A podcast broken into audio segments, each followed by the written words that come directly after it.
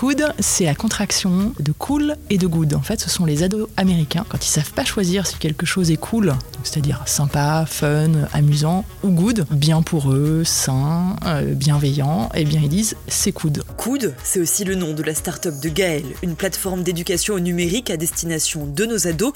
Et Gaël, c'est un sacré sourire. It West à la rencontre des femmes entrepreneuses. En partenariat avec Orange. Je suis Diane Berger et vous écoutez le podcast Femmes entrepreneuses. Aujourd'hui, nous sommes avec Gaëlle Girardot, cofondatrice de Coude, une aventure pour les jeunes créée il y a 4 ans. On voit les jeunes, on se dit c'est bon, ils savent tout sur le numérique, ils ont besoin de personne, euh, ils sont très doués, ils sont très forts et euh, ils n'ont pas besoin finalement d'apprendre. Et finalement, quand on y regarde d'un petit peu plus près, on s'aperçoit que les jeunes savent très bien utiliser un smartphone, mais finalement ne comprennent pas les enjeux de l'identité numérique, ils ne comprennent pas les enjeux de l'esprit critique qui est essentiel, hein, puisqu'on le sait, hein, plus de 55% euh, maintenant des gens s'informent uniquement par les réseaux sociaux. Et eh ben, ça implique de comprendre comment ça fonctionne, de faire des recherches, de savoir trouver une source c'est devenu crucial bah, pour sa propre identité, c'est devenu crucial même, on le voit, pour euh, la démocratie de manière générale. Et donc tout ça, c'est des choses que les jeunes ne connaissent pas, ne savent pas faire, et ils ont l'habitude de smartphones qui font tout pour eux, et ils n'ont pas l'habitude, même quand ça ne fonctionne pas, ils sont aussi déstabilisés que n'importe quelle euh, personne de plus de 40 ans, euh, qui est déstabilisée devant un écran qui, qui fait un écran bleu. Un du début du parcours, c'est souvent apprendre à faire une recherche sur Internet. Quand on tape un mot-clé dans une recherche, on se retrouve avec des milliers de Puis une fois qu'on est face aux résultats, c'est savoir analyser les résultats. C'est pas parce que le résultat est en numéro 1 que c'est le meilleur résultat. Donc il va falloir être capable de trouver la source, qui est derrière ça? Est-ce que c'est un média institutionnel? Est-ce que c'est quelqu'un qui a écrit un blog? Est-ce que cette personne est légitime? Est-ce que c'est vrai? Est-ce que c'est faux? Et ça va de plus en plus loin, puisqu'aujourd'hui, typiquement, quand on parle de fake news, c'est ce qui souvent ressort d'ailleurs en premier. Voilà, donc il y a beaucoup de choses à comprendre, hein, et c'est ce qu'on cherche à faire pour, euh, encore une fois, donner les clés. On n'est pas là pour dire c'est bien, c'est mal, on est là pour dire comment ça fonctionne et donner les clés pour savoir faire. Et j'aimerais maintenant qu'on revienne un peu à la jeunesse de Coude.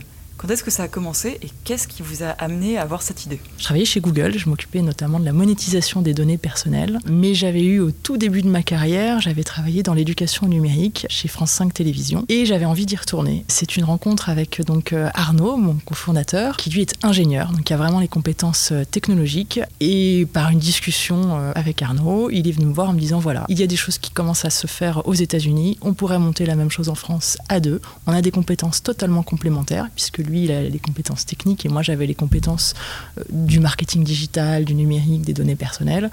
Et du coup, on est deux grands enfants aussi. On aime beaucoup le jeu et on s'est dit, voilà, on a, on a quelque chose à faire, à apprendre aux enfants par le jeu. On était parents de jeunes enfants et on s'est dit, euh, voilà, associons-nous et montons euh, coude. Et donc, il y a quatre ans, vous travailliez chez Google avant de lancer le projet. Exactement. Comment? Parce que j'imagine que Google, c'est des bonnes conditions de. Enfin, ils sont connus pour avoir des quand même des bons salaires, des bonnes conditions de travail. On y est très bien. Voilà, comment c'est Je vais pas mentir. comment c'est de quitter un poste chez Google que j'imagine stable, euh, bien rémunéré? Alors, ma famille m'a pris pour une grande dingue. J'imagine. Euh, j'ai été euh, énormément soutenue par mon mari qui a accepté euh, ma folie. Et en fait, c'est quelque chose voilà, que j'avais en moi de vouloir monter mon entreprise. J'avais l'opportunité avec Arnaud. C'était le bon moment. Mon fils commençait à grandir. Il a aujourd'hui 8 ans. Et surtout, je me suis dit, j'ai pas encore 40 ans. C'est le moment de tester, de tenter l'aventure. Et au pire, je reviendrai dans une grosse entreprise après. je serai encore acceptable sur le marché, j'espère, à mes 40 ans. Donc, Et aujourd'hui, pour être très honnête, je me vois pas revenir dans une grosse boîte. Je me vois continuer l'aventure qui, en plus, est une aventure humaine euh, folle. On rencontre des gens euh, formidables. On a une équipe, euh, c'est un noyau dur, très proche. Pendant le confinement, on a beau eu pas se voir. Ça a été des moments intenses humainement. Est-ce que vous avez des modèles particuliers dans votre manière d'entreprendre?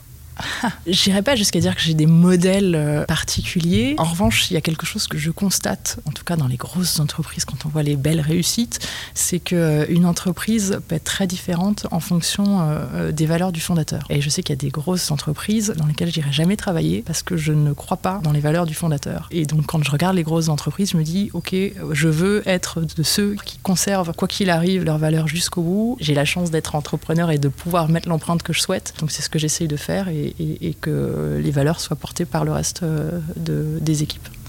Et vous, en quelques mots, vos valeurs, c'est quoi alors? Coude, c'est partager, transmettre, donner les clés et c'est surtout euh, ne pas juger. Et c'est ce qu'on essaye de faire euh, déjà au sein de notre propre entreprise et c'est ce qu'on essaye de faire pour les autres. Quand je dis partage, c'est nous qui partageons notre savoir, notre expertise, mais le partage, c'est aussi un retour. Et on apprend énormément grâce aux enfants, grâce aux gens qu'on accompagne et c'est ce qui nous fait évoluer.